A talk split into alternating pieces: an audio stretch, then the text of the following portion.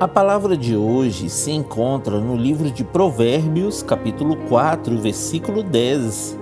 Meu filho, escute e aceite as minhas palavras, e os anos de sua vida se multiplicarão.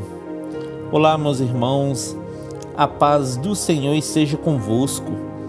Hoje quero deixar para vocês um conselho paternal de Salomão Escutem as instruções de seus pais, queridos. Estejam sempre atentos às suas palavras para que os seus anos de vida se multipliquem nessa terra. Na Bíblia diz em Êxodo capítulo 20, versículo 12: Honra teu pai e tua mãe, a fim de que tenhas vida longa na terra que o Senhor teu Deus te dá. Um pai sempre quer o melhor para o seu filho.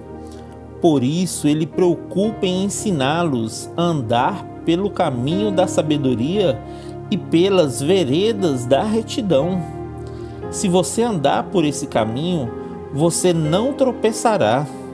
Salomão ainda diz em Provérbios, capítulo 4, versículo 14: Não entre na vereda dos ímpios, nem siga pelo caminho dos maus. Então, meus queridos, que vocês retenham todas as instruções que seus pais lhe ensinarem e nunca as deixem. Guarde-as, porque elas serão para toda a vida de vocês. Amém?